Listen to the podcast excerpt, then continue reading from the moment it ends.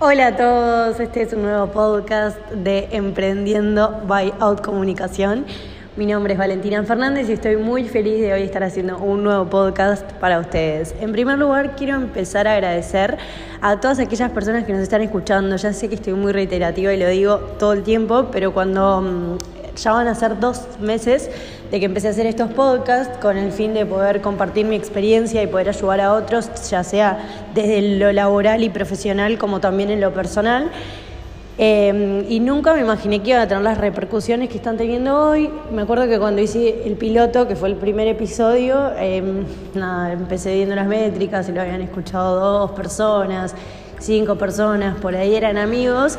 Y después de unos meses eh, entré y es impresionante las repercusiones que están teniendo, sobre todo el episodio que subí el otro día. Así que bueno, quiero agradecer porque nada, es grato eh, saber que otros eh, valoran tu trabajo y me llegaron comentarios repositivos y estoy muy contenta. El episodio de hoy se trata sobre una temática que se viene dando bastante, eh, más en estos tiempos donde todos empezamos a emprender de alguna forma o trabajar de modo freelance. Es impresionante la cantidad de gente que está trabajando eh, de modo freelance, em, algo que también me copa porque me encanta ver a la gente que se está animando como a emprender y a dedicarse a lo mismo. Pero la temática del día de hoy es algo que suele pasar.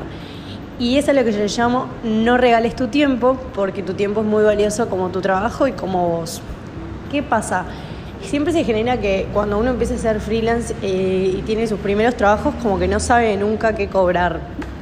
Me pasaba a mí cuando, cuando por ahí empezaba y, ayudaba como a la gente de, de onda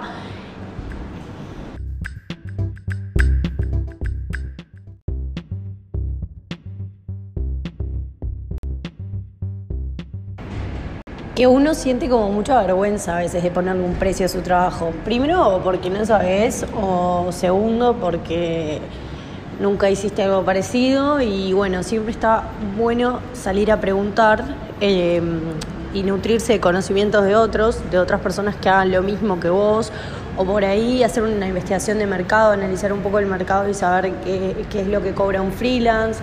Por ahí si estás empezando capaz que sí hacer algún descuento, pero nunca regalar lo que es eh, tu trabajo y tu tiempo, porque generalmente las cosas se miden en tiempo y uno cuando te piden un presupuesto por ahí no sabes qué cobrar porque no sabes cuánto tiempo te va a llevar y terminas como regalándole o más si es un conocido, un amigo, te da vergüenza o a veces sentís vergüenza de que no sabes si es bueno lo que estás haciendo, que eso lo primero es tener mucha confianza y saber que sí, tu tiempo lo vale y que tu trabajo es valioso. Entonces yo recomiendo como para poner un precio siempre hay que medir en horas de trabajo, que es como la, lo, lo que se suele hacer eh, medir las horas. este trabajo me lleva tantas horas o capaz que me puede llevar el día entero, entonces va a costar tanto.